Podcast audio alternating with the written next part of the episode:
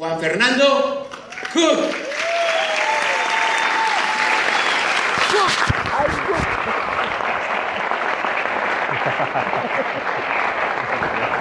Bueno, muy buenas noches para todos.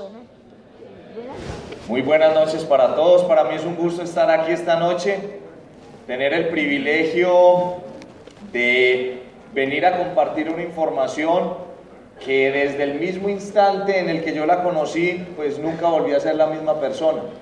Quiere decir que hoy más que compartir una información, lo que vamos a hacer es algo que tiene que ver con educación, porque la educación es esa información que hace que tú, que estás sentado en esa silla esta noche, pues te pares pensando y viendo las cosas desde una perspectiva diferente. Para mí es un honor estar acá eh, porque no sé si ustedes saben, posiblemente usted sea nuevo, sea primera vez que esté aquí en un evento como estos, pero Bucaramanga está a vísperas de vivir uno de los eventos más importantes que se han desarrollado en la historia de esta ciudad y no solamente de esta ciudad sino del país y por eso yo estoy acá. Me siento realmente muy agradecido porque es una responsabilidad muy grande la que tengo yo hoy en mis manos y pues espero que esta información que yo vaya a compartir con usted sea igual de importante y usted sepa apreciarla, así como de pronto yo la supe apreciar hace cinco años cuando tengo acceso a ella y pues gracias a eso pues hemos podido hacer cosas extraordinarias y lo interesante no es lo que hemos hecho, sino lo que estamos eh, empezando a desarrollar y que está por venir. Entonces, le pido el favor de que se concentre esta noche de que se concentre realmente en cómo un mensaje como estos puede mejorar los objetivos que usted tenga a corto, mediano y largo plazo.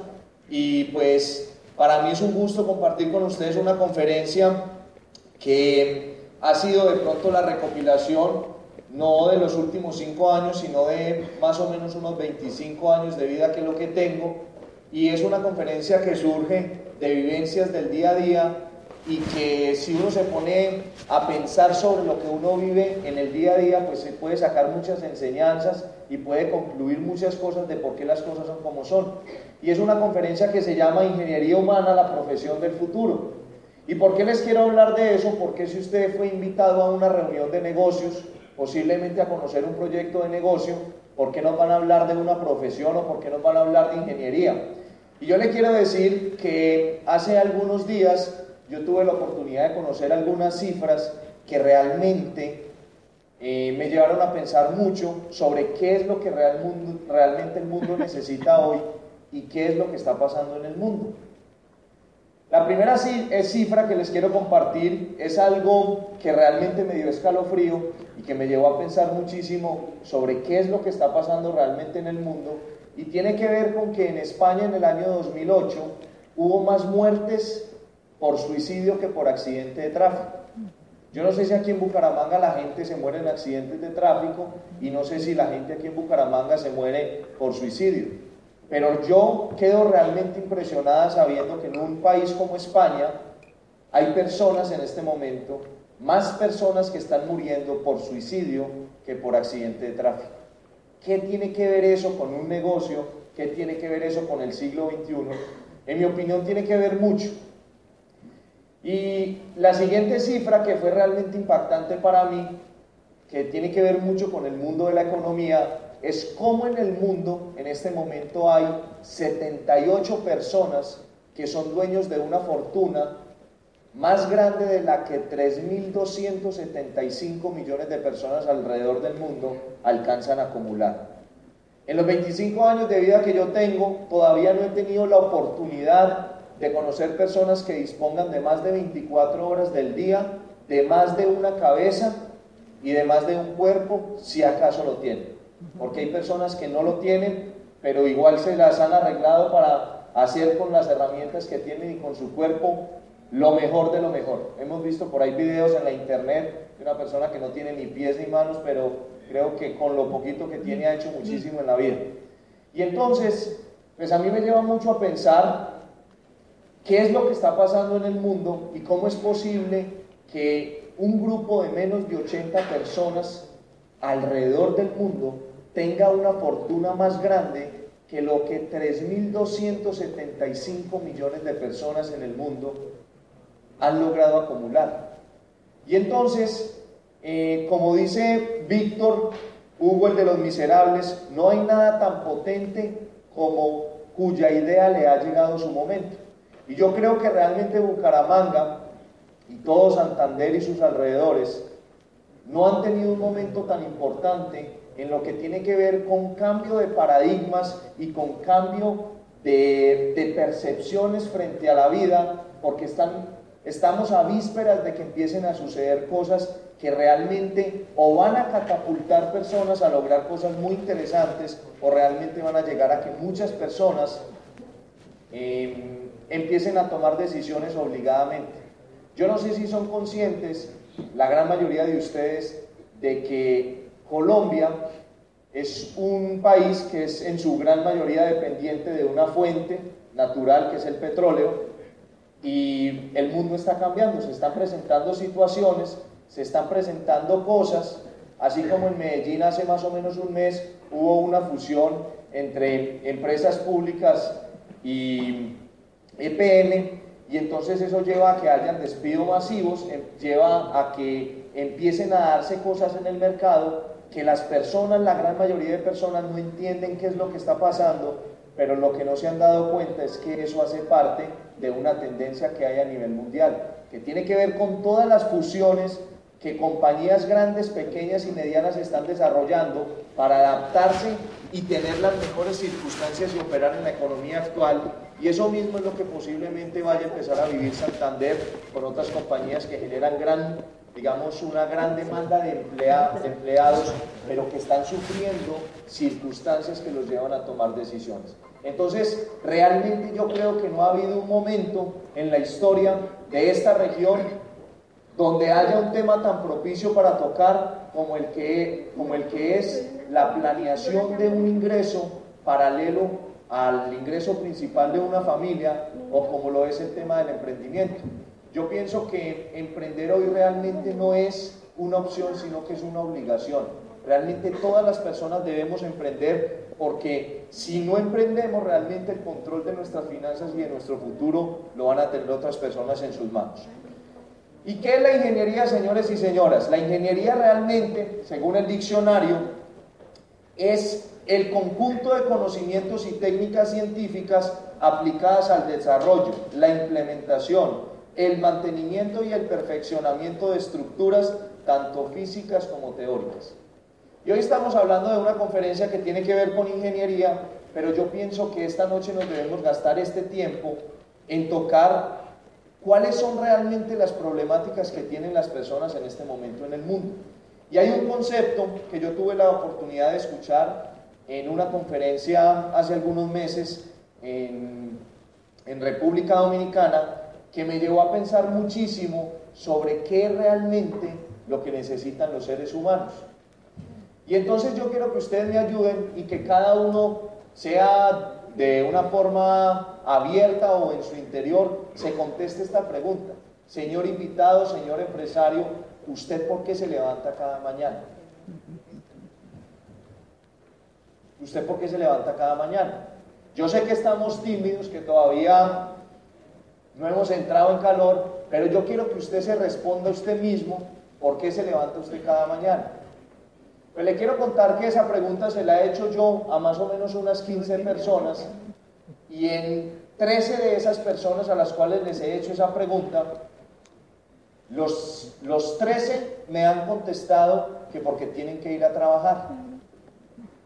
Las otras dos personas, una me supo contestar, se ve que es una persona que tiene un propósito en la vida y la otra no me contestó, se quedó muda. Yo quiero que usted se pregunte por qué se levanta usted cada mañana. Si la respuesta es porque tiene que ir a trabajar, quiero que se pregunte usted por qué trabaja. Y si la respuesta que usted tiene a esa pregunta de por qué trabaja es porque tiene que comer, yo quiero que usted se pregunte si usted come todos los días para vivir? Y si come todos los días para vivir, ¿usted para qué está viviendo? Cuando yo me pregunto, cuando yo tengo la oportunidad de conocer esas cuatro preguntas que absolutamente todas las personas deberíamos tenerlas claras, yo me doy cuenta que realmente la respuesta común en la gran mayoría de personas son esas cuatro que yo les acabé de dar. ¿Por qué se levanta? Porque hay que ir a trabajar, ¿por qué trabaja? Porque hay que ir a comer y ¿por qué come? Porque hay que vivir.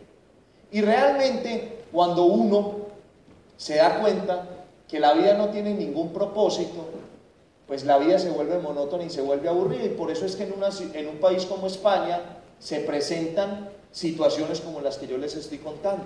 Entonces, ¿cómo los santandereanos, cómo los colombianos, cómo los latinoamericanos podemos buscar que una persona, sea adulta, sea joven, sea mayor, una persona mayor, tenga un panorama diferente de la vida y las respuestas no sean solamente estas cuatro respuestas, porque ese es el común de las respuestas. Y si no me cree, yo le invito a que usted salga a la calle y haga el ensayo. Y se va a encontrar que más de uno le va a contestar lo que yo le acabo de contar y el que no le va a contestar se va a quedar mudo. Se va a quedar mudo. Entonces, señores y señoras, para mí, realmente, ¿qué es el liderazgo? Y esta noche vamos a hablar de liderazgo porque ustedes están al frente de un proyecto que tiene que ver con total liderazgo. El liderazgo sencillamente es la capacidad que tiene una persona de ingeniar su vida. ¿Y qué es ingeniar su vida? Yo creo que en algún momento todos los hombres quisiéramos ser en algún momento abuelos. ¿Estamos de acuerdo con eso o no? En algún momento todos nos hemos visto en esa posición donde queremos llegar a ser abuelos, pero ¿quién quiere ser el abuelo pobre? Yo todavía no conozco ninguno. Porque cuando el abuelo demostró que tenía capacidad de sobresalir por encima del resto de personas, todos los nietos quieren estar con él. Yo no sé si ustedes se han puesto a pensar en eso. Yo solamente tengo 25 años, pero más de una vez he pensado en eso. No sé si usted ya tenga 35, 40 o 50, o sea, esté más cerca de llegar a ese punto, pero yo creo que usted ya le ha sacado el rato a eso. ¿Y cuáles son los problemas que realmente tiene hoy por resolver una persona? Yo pienso que en este momento la gran mayoría de personas tienen varios retos por resolver.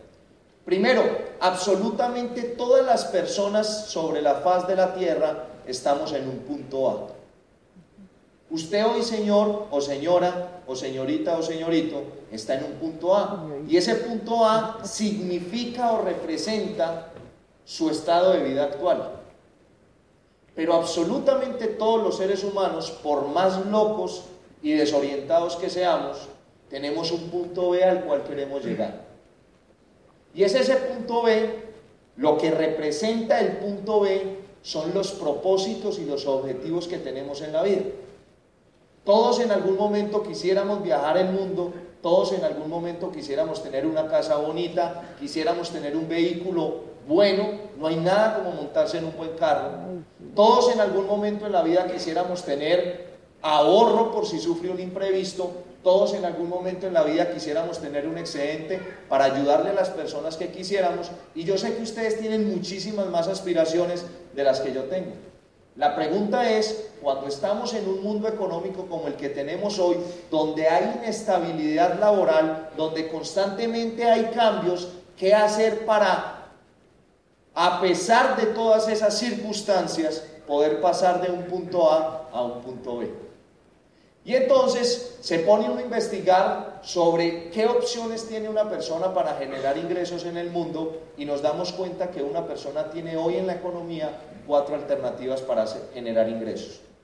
La primera de ellas es la más tradicional y aparentemente la más segura, porque usted no tiene nada por perder. Lo único que tiene por perder es el trabajo, que finalmente no es suyo. ¿Sí? Esa es la más común de todas. ¿Qué está pasando? Que cada vez hay una conciencia mayor en el mercado de que el trabajo no le pertenece a uno. Ahorita estaba conversando con Carlos y Carlos me decía que hay un grupo de personas que estuvieron ayer o hoy, ¿cómo se dice esto?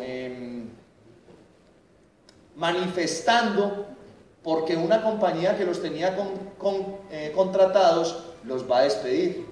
Y pues para la gran mayoría de las personas parece que eso es común, pero a mí me parece que eso es algo muy anormal. Porque si yo tengo una compañía y la compañía está sufriendo reestructuraciones y tiene que salir de un grupo de empleados, ¿por qué los empleados están saliendo a manifestar?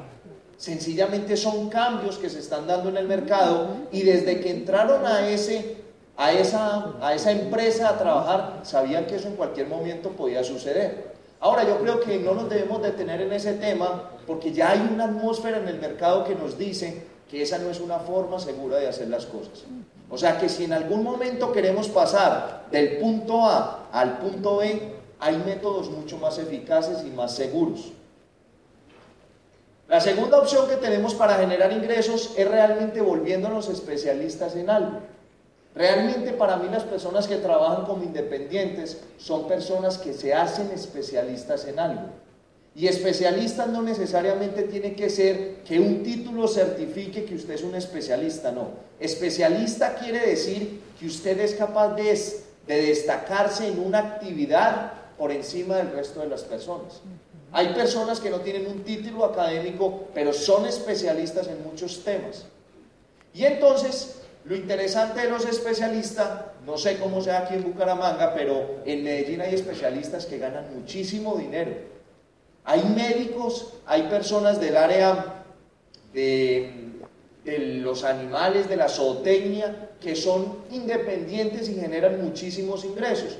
El problema del especialista es que cuando es tan especialista es muy difícil conseguir a alguien que cobre más barato que él para que lo reemplace. No sé si me hago entender. Cuando yo soy un cliente y contrato a un especialista, yo lo estoy contratando a él, no estoy contratando ni a la secretaria ni al asistente, lo estoy contratando a él porque él es el especialista. Por consiguiente, esa persona es indispensable que esté 100% en su empresa. Y a pesar de que con lo que trabaja en el año genera muy buenos ingresos, el día que no trabaja no genera ingresos.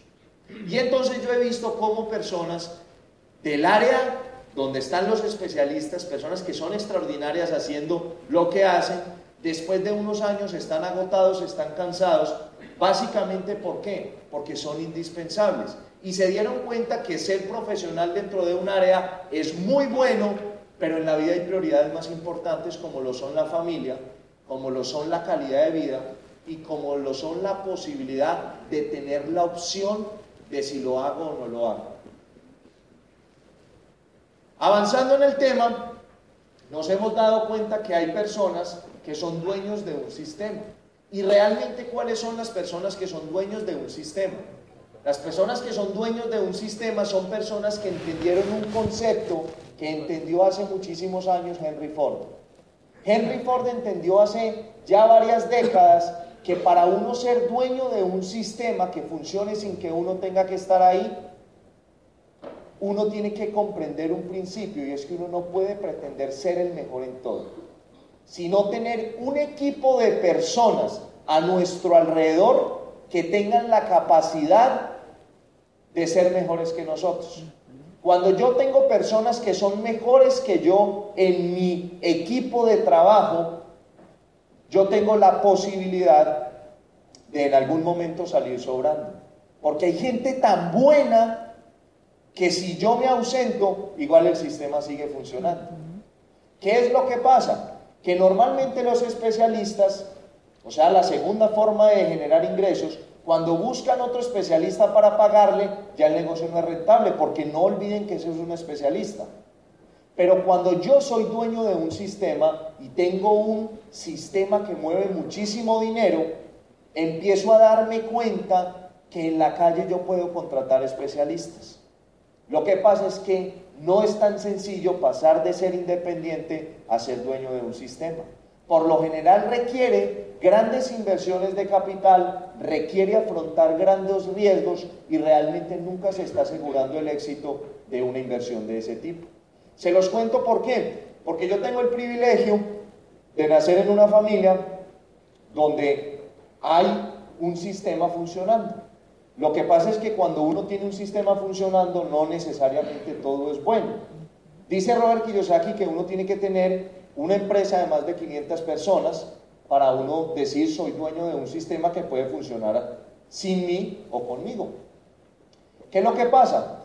Que yo tuve la oportunidad de conocer cómo es la vida de una persona que tiene un sistema. O sea, yo dormía cerca de mi papá todos los días, a una pieza de la pieza de él, y entonces la situación en mi casa era la siguiente. Un día nos acostábamos absolutamente todos sonrientes, estábamos felices, comíamos en familia, tengo una familia extraordinaria, creo que soy uno de los pocos hijos que quiere que dice que a los 25 años no se quiere ir de la casa, no me quiero ir. Tengo una relación espectacular con mis papás, pero entonces nos acostábamos un día y entonces sonaba el teléfono a las 4 de la mañana. Y era una persona llamando de una de las fincas diciendo, acabó de pasar un vendaval y tumbó la mitad de la finca. Entonces esa es la vida del empresario. La vida del empresario es que hoy se acuesta con plata y mañana se acuesta arruinado. Porque estar dentro del mundo de los negocios agrícolas es tener la plata al sol y al agua. Y uno dice, pero ¿cómo así que tener la plata al sol y al agua? Sí, yo creo que es más riesgoso que inclusive dejar un millón de dólares allí en un costal, porque ese costal no se lo lleva el viento. En cambio, una plantación sí se la lleva el viento. Pero ese es el mundo de los negocios. Entonces, esas circunstancias que yo les estoy narrando son circunstancias que yo tuve la posibilidad de vivir y que todavía tengo la posibilidad de vivir, que se pueden presentar en cualquier momento.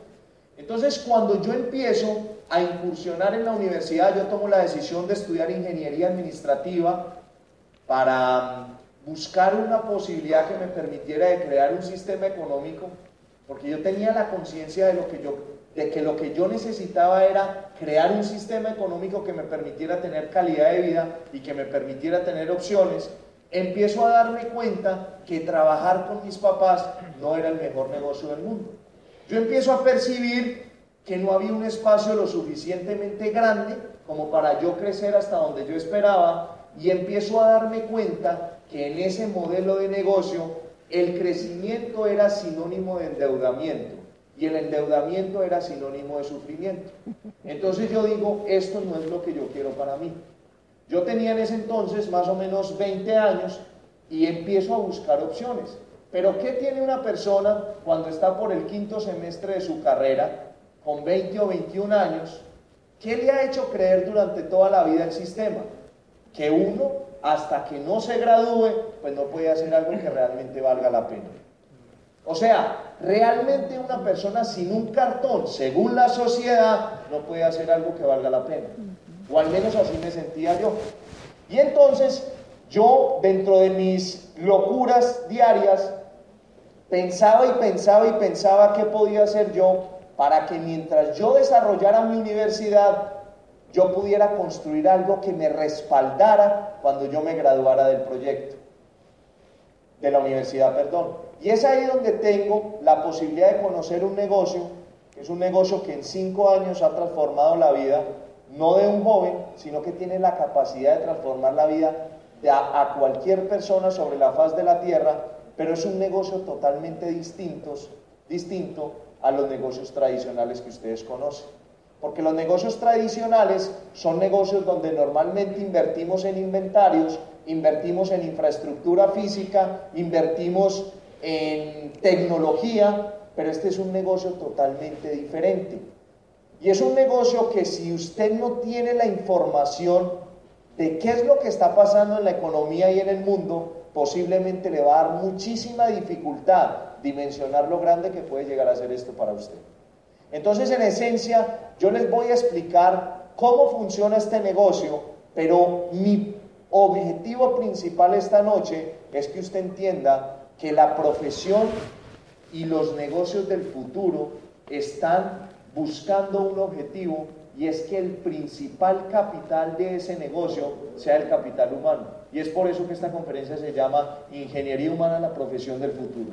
Porque a partir del momento en el cual empezamos a entender que invertir en las habilidades para que las personas puedan reemplazar la dependencia económica por la libertad personal es en ese momento donde se empieza a dar un cambio no solamente para Santander, sino para todo Colombia y Latinoamérica. Y estamos en un momento donde no ha habido circunstancias mejores que las que hay en este momento en el mercado para hablar de esos cambios y para hablar de cosas que pueden permitirnos aprovechar esos cambios. Porque lo que las personas allá afuera en la calle están llamando crisis, realmente no es que haya crisis, porque todos los días se, se, imprime dinero. Realmente lo que las personas allá afuera están llamando crisis es sencillamente una serie de cambios que la gran mayoría de personas no estamos preparados para, adaptarnos a ellos y de esa forma, pues lo que estamos sufriendo es crisis. Pero la crisis no es más que simplemente cambios. Entonces, señoras y señores, yo les quiero contar en esencia, ¿qué significa este negocio para mí? ¿O cómo funciona este negocio para mí? Hay un negocio que no es nada nuevo para ninguno de nosotros, del cual todas, absolutamente todas las personas que estamos aquí esta noche, hacemos parte desde el mismo instante en que nacimos. Y ese negocio se llama el consumo. Levánteme la mano la persona que no consuma en este auditorio. Absolutamente todos, ya por allí me está levantando la mano uno, absolutamente todos Absolutamente todos hacemos parte de ese gran negocio. Les tengo una buena noticia.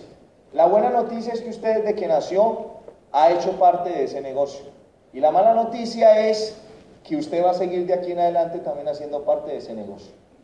El negocio del consumo es el negocio que más dinero mueve en el mundo y es un negocio que está destinado a aumentar en la medida en la que los años pasen. Ahora, ¿cómo funciona el negocio del consumo? El negocio del consumo funciona, hay un fabricante, hay una persona que ha desarrollado a través de los años una industria que le permite eh, producir en grandes cantidades y especializarse en un tema. Yo hace cinco años y hoy todavía no tengo la capacidad económica de ser competitivo dentro de esta industria, que es la industria de la fabricación o la, o la, o la era industrial donde todo se produce en serie, con altos estándares y con gran rentabilidad aparentemente. Es aquí donde hay un fabricante, pero resulta que en, el extremo de allá, de la tarima, hay un hogar. Cada una de las personas que está sentadas aquí esta noche lidera o hace parte de un hogar. Y ese hogar lleva consumiendo absolutamente toda la vida productos básicos de alta rotación. Igual lo más importante es que la comida. Porque normalmente cuando yo le pregunto a una persona, ¿qué necesita usted en su casa todos los días? La gran mayoría de las personas contestan que comida, y es cierto, todos necesitamos comida. Pero yo le garantizo que es más importante para usted lavarse los dientes antes de salir de su casa que desayunar. Hay productos tan importantes en nuestra vida que nunca los vamos a poder dejar de utilizar. Y eso lo entendieron estos señores que empezaron a montar grandes fábricas hace varias décadas. ¿Y entonces en qué consiste? Consiste en que si absolutamente todas las personas, incluyéndome yo, tenemos allá un hogar que viene toda la vida consumiendo, igual lo va a hacer toda la vida, ese hogar en este momento, en el momento en el cual estamos en una era de tecnología y en la economía, tenemos la capacidad de entender que si igual ya hemos consumido toda la vida y lo vamos a seguir haciendo toda la vida, ¿por qué no pensar en algo que sería muy lógico para todos? Y es no tener que pagar un 85% para que este producto pueda pasar de la fábrica al consumidor, sino comprarlo directamente del fabricante. O sea, señores y señoras, yo sé que ustedes, todas las personas de Santander, son mucho más inteligentes que los países. Absolutamente de eso estoy convencido. Estoy totalmente convencido. Pero yo en los tres o en los dos días que llevo aquí en la ciudad me he sentado más o menos con unas seis o siete personas y creo que solamente una me ha entendido lo que yo le he tratado de explicar. Entonces, ojo con lo que les estoy explicando porque aparentemente es sencillo, pero va un poquito más allá. Si yo tengo que pagar por un producto como lo es la crema dental, 10 mil pesos allá como hogar consumidor. Y acá hay un fabricante que la produce en 1500, 8500 pesos se me están gastando para que este producto salga del garaje y me llegue a la puerta de mi casa. Señoras y señores, ¿qué es lo que les estamos diciendo? Que hoy en el mundo la forma de hacer todo, lo único que falta por cambiar es la forma de hacer el amor, esa todavía no va a cambiar. Pero la forma de ver películas, la forma de ver televisión, la forma de hacer compras, la forma de mirar el día a día, el periódico, ya el periódico físico cada vez tiende más a desaparecer.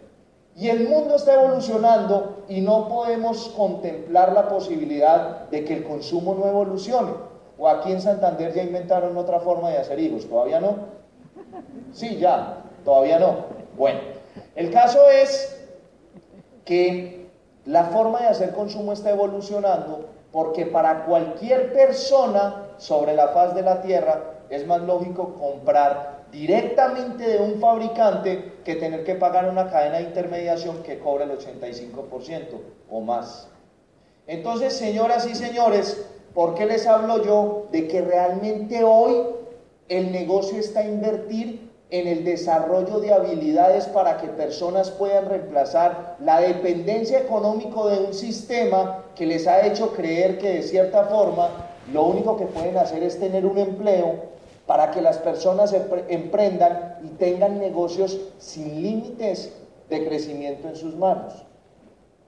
¿Por qué si la gran mayoría de personas sabe que emprender es bueno, por qué no lo hacen?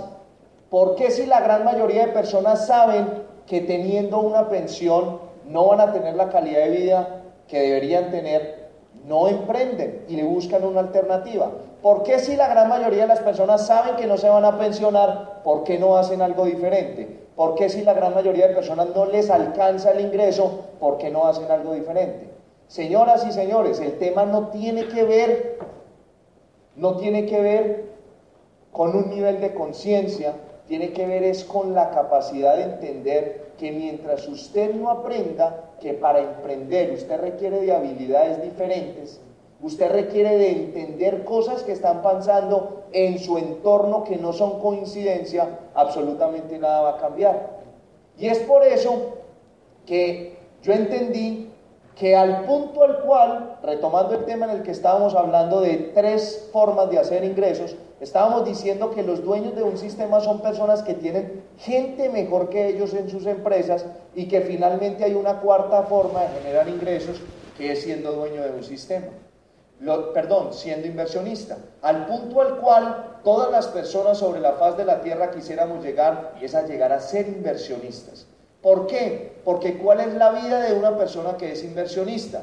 Que es dueño de una serie de activos que producen dinero sin que él tenga que estar ahí.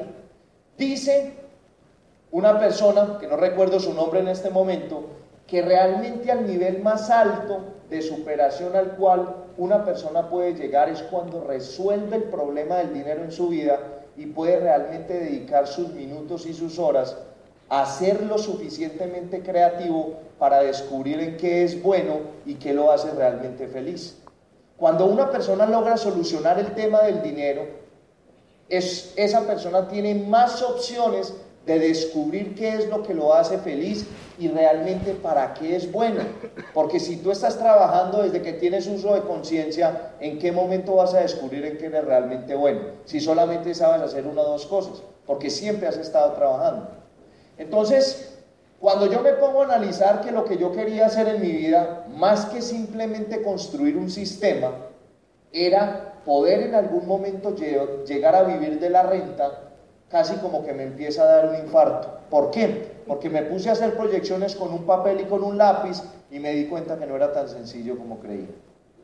No sé cómo funciona aquí, en Santander, pero en Medellín una persona para generar por renta, o sea, por ingreso pasivo, por ingreso, por ingreso residual, un millón de pesos, se necesita más o menos 250 millones de pesos invertidos en una propiedad. No sé si esa cifra más o menos coincida con lo que tenemos acá. ¿Sí? Aproximadamente. Entonces, Cuando yo compro una propiedad, llámese como se llama, de la gama que queramos, esa propiedad me permite a mí generar un millón de pesos, o sea, un poco menos de dos salarios mínimos, pero yo no me tengo que esforzar para que ese dinero venga a mi bolsillo. Ya me esforcé durante algún tiempo recogiendo el dinero, pero ya compré el activo. Ahora, yo quiero que usted esta noche haga el siguiente análisis. Si usted lleva un gran tiempo trabajando, ¿cuánto tiempo le toma a usted vivir y que con lo que usted gana pueda usted recoger 250 millones de pesos para poderse poner en su bolsillo un millón de pesos que no dependa de su esfuerzo? Cuando yo me puse a, analizar cuánto podía ganar un ingeniero administrador en Medellín o en Bogotá o en Bucaramanga, me doy cuenta que una persona, si se destacaba en lo que hacía, podía vivir bien. Pero de vivir bien a lograr recoger 250 millones de pesos fuera de vivir, ya había una distancia grande. Y entonces cuando empiezo a entender este negocio, me empiezo a dar cuenta de algo esencial y muy lógico para cualquier persona, creo yo. ¿En qué consiste este negocio? Pues aparentemente lo que hacemos es distribución. Sencillamente conectamos fabricantes con consumidores o con hogares que son los consumidores finales. Pero realmente lo que nosotros hacemos es que nosotros invertimos en capital humano. Y les voy a explicar en qué consiste la inversión en capital humano. Todas, absolutamente todas las personas sobre la faz de la Tierra nos entrenamos en diversas áreas, pero todos tenemos un propósito y es lograr solucionar un problema. Ustedes no han visto personas rezándoles todas las noches y todas las mañanas a la persona en la que creen para que ya no les mande más problemas. Por eso es que hay tanta pobreza en el mundo, porque si no hay problemas, no hay dinero. A todos los seres humanos nos pagan por resolver problemas. Si yo soy médico, me pagan por resolver el problema que tiene la señorita aquí en la India. Si yo soy electricista, me pagan por reparar las luces de este auditorio. Pero si no hay problemas, entonces ¿por qué me van a pagar? Lo que los seres humanos deberíamos procurar es desarrollar habilidades para resolver con más facilidad y con más rapidez problemas mucho más grandes. Porque si lo aprendemos a hacer así, de esa forma vamos a poder tener más abundancia económica. El problema es que una persona puede resolver problemas siempre y cuando está enfocada en ese problema. Y si se desenfoca, ya no es capaz de resolver el problema. Pero ¿qué tal si uno crea un equipo lo suficientemente grande que resuelva problemas grandes todos los días y que cuando uno no se puede enfocar, pues el resto sí puedan estar enfocados? Entonces es en ese momento donde se empieza a crear un sistema que ya no depende de uno. Y entonces, ¿por qué invertir en capital humano? Porque si usted no invierte en capital humano, usted nunca va a tener personas en su equipo de trabajo con capacidad para resolver problemas. Entonces, cuando yo inicio a hacer el negocio, ¿qué era lo que me pasaba a mí? que yo tenía mucha disposición, yo tenía muchas ganas, tenía una pequeña visión comparada con la que tengo hoy, pero yo empezaba a conformar equipos de trabajo para conectar muchos hogares con fabricantes, con un fabricante, y las personas se iban quedando en la medida en la que el tiempo iba avanzando. ¿Por qué se iban quedando? Porque no tenían la capacidad de resolver problemas. Y si no resolvían problemas, ¿qué no ganaban? No ganaban plata. ¿Y quién se queda en un negocio donde no gana plata? Nadie. Entonces yo entendí, entonces yo decía, pero si esta persona es buena, si esta persona tiene capacidades, si es bonito, ¿por qué hijo de madre se va del negocio? Entendí que lo que le hacía falta a esa persona era capacidad para creer en sí misma y para desarrollar habilidades para resolver problemas. Y es ahí donde después de cometer el grave error de no ir a la primer libre empresa que me promovieron a la primer convención de este negocio, yo asisto a la segunda convención y me doy cuenta del gran error que había cometido. Yo me demoro cinco meses en lograr pasar de facturar cero mil a facturar 30 millones de pesos. que es un negocio que más o menos le está generando a uno 3 millones de pesos mensuales. Y entonces lo que yo analicé era que si yo me había demorado cinco meses para ir a una convención, si yo hubiera hecho eso que me habían promovido cuatro meses atrás, yo me hubiera demorado exactamente un mes, para, dos meses para llegar a, un nivel como el que había logrado después de cinco meses.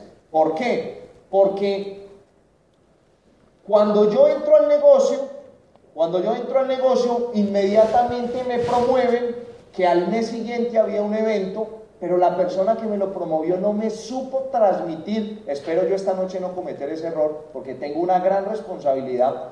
Esa persona que me dijo que fuéramos a ese evento de entrenamiento personal y empresarial, me dijo, vamos, me regalan por favor el flyer, vamos a tener un entrenamiento.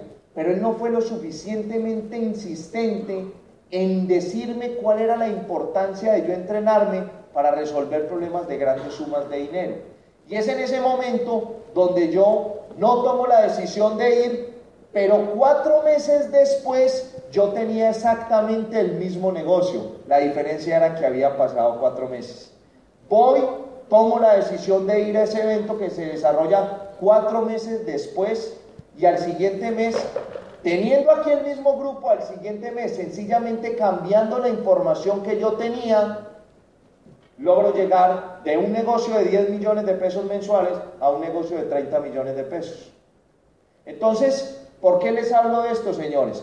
Porque también en este proceso de los primeros meses de desarrollar el negocio, yo tuve la oportunidad de leer un libro que fue para mí muy significativo, porque fue un libro que me despertó algo que no me había despertado ninguna otra cosa en el mundo. Y es un libro que es desarrollado por un autor que para mí hizo algo que en la época en, lo que, en la que él lo hizo era algo heroico. Y todavía hay personas hoy que no se han atrevido a hacer algo tan grande como lo hizo él.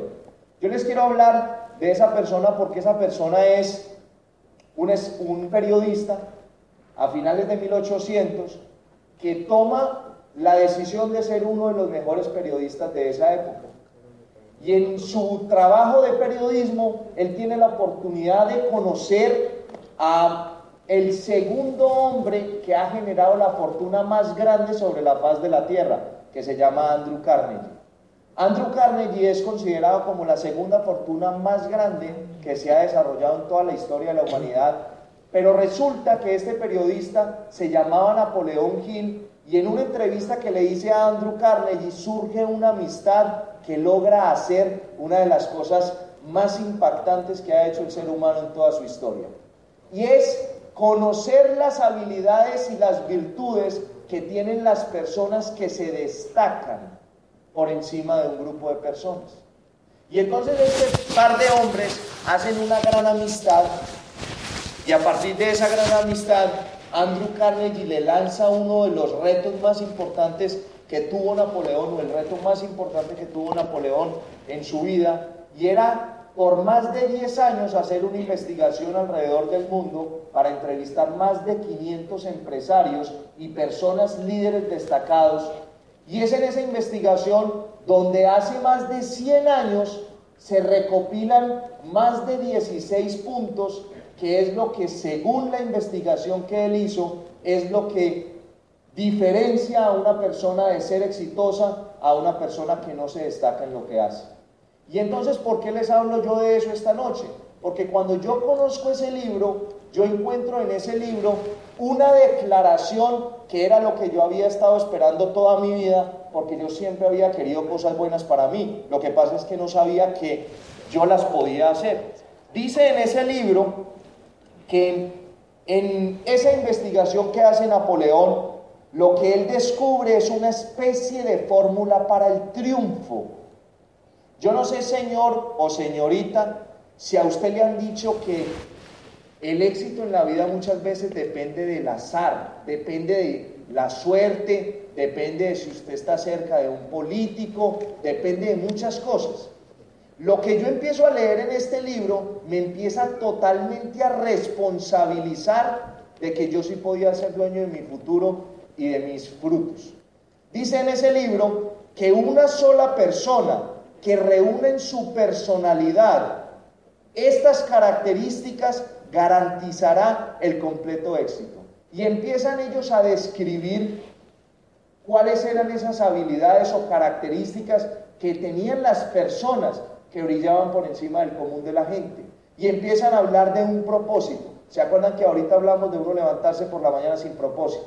O sea, levantarse para ir a trabajar. Es muy diferente levantarse para ir a trabajar a levantarse para ir a cumplir un objetivo. Hablaban ahí en ese libro de la importancia de tener iniciativa. ¿Usted cuándo ha visto una persona de éxito sin iniciativa? ¿Usted cuándo ha visto una persona que realmente sea exitosa y que no tenga la capacidad de enfocarse en un objetivo? Y entonces cuando yo empiezo a leer esos, ese libro y empiezo a comparar lo que yo había visto en ese primer evento de convención, empiezo a darme cuenta que la única organización alrededor del mundo que recoge empresarios que tienen la fruta en la mano, porque hay solamente empresarios de título y hay empresarios con la fruta en la mano, que era una organización que se llama iNetwork, que recoge, la, recoge empresarios alrededor de América Latina y de Norteamérica que tienen la fruta en la mano y que se reúnen todos en un mismo espacio para hablar de esos principios universales, no secretos, universales que cualquier persona que tome la decisión de aplicar en su vida puede tener el control de su futuro. Y entonces en ese proceso empezamos a viajar de Medellín a Bogotá cada cuatro meses, cada cuatro meses, cada cuatro meses, para estar en un evento donde se reunían cinco o seis empresarios destacados a nivel de Latinoamérica o inclusive del mundo entero. Y lo que se hacía en esos eventos era que esos empresarios que ya habían probado, que sabían cómo funcionaba el mundo de los negocios, sencillamente lo que hacían era sacar cada una de esas características que les habían servido a ellos para destacarse y enseñárselas a un grupo de personas. ¿Cuándo han visto ustedes un empresario tradicional reclutando 10 o 15 personas y diciéndoles, yo los voy a entrenar para que ustedes se hagan mejores que yo? Eso no es común. Pero surge una organización que busca revelarle al mundo lo que la gran mayoría de personas no saben del emprendimiento. Y no es que sea secreto, sino que la gran mayoría de personas no están dispuestos a compartir. Y ustedes este fin de semana, aquí en Bucaramanga, el 21 y 22 de febrero, van a tener la posibilidad de tener un evento que tiene todas las características de lo que Napoleón hizo hace más de 100 años, pero en un evento presencial, donde van a haber más de seis o siete personas con un nivel de desempeño en la industria de las redes de distribución que van a enseñarle a ustedes cómo hacer esto. Ahora, ¿por qué estamos hablando de capital humano?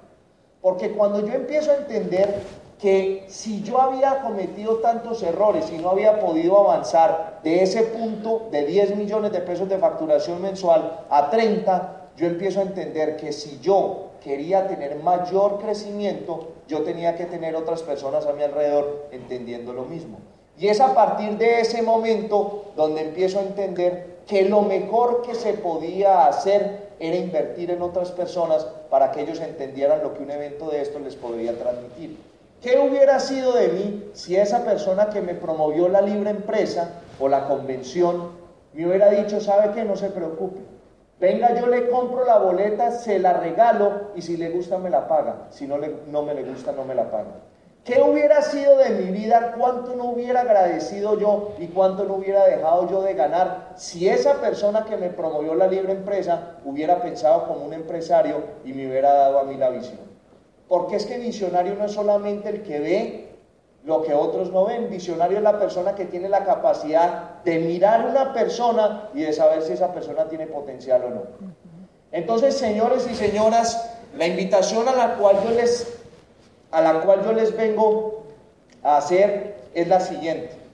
Si estamos en una nueva era económica donde estamos empezando a entender el potencial de cada uno de los seres humanos si se desarrollan, Si estamos en una era económica donde emprender es indispensable, si estamos en una era económica donde para emprender no se necesitan grandes inversiones en propiedades físicas, entonces, ¿por qué no pensamos que si hacemos un análisis financiero es mejor identificar una persona con potencial, enseñarle en este negocio a facturar de 0 a 30 millones de pesos mensuales y esa persona va a generar el mismo utilidad que genera una propiedad de 250 millones de pesos.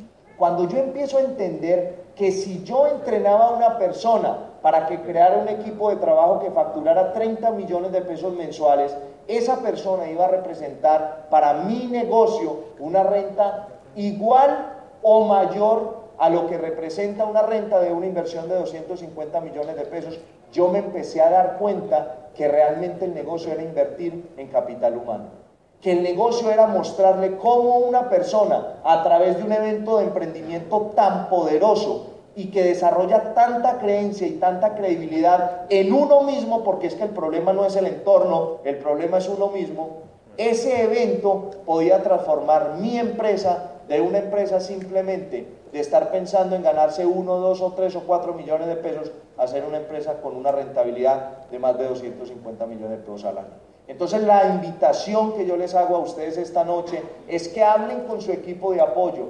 ¿Cuál es la promoción que se está corriendo dentro de esta organización? Si son cinco boletas por persona, si son diez boletas por persona. De cada boleta, de cada diez boletas que pongas tú en tu organización, van a salir dos o un empresario que se va a convertir en un activo de más de 250 millones de pesos de, de renta, o sea, comparándolo con la propiedad que hablábamos ahorita, pero es entender que un empresario invierte para poder recibir. Para mí es un gusto haber estado con ustedes aquí esta noche. Ojalá yo haya tenido la capacidad de transmitirles a ustedes la importancia del por qué invertir en capital humano. Porque el mejor negocio a nivel financiero es invertir en una persona para que tenga la misma visión que tienes tú en este momento. Muchas gracias y feliz noche.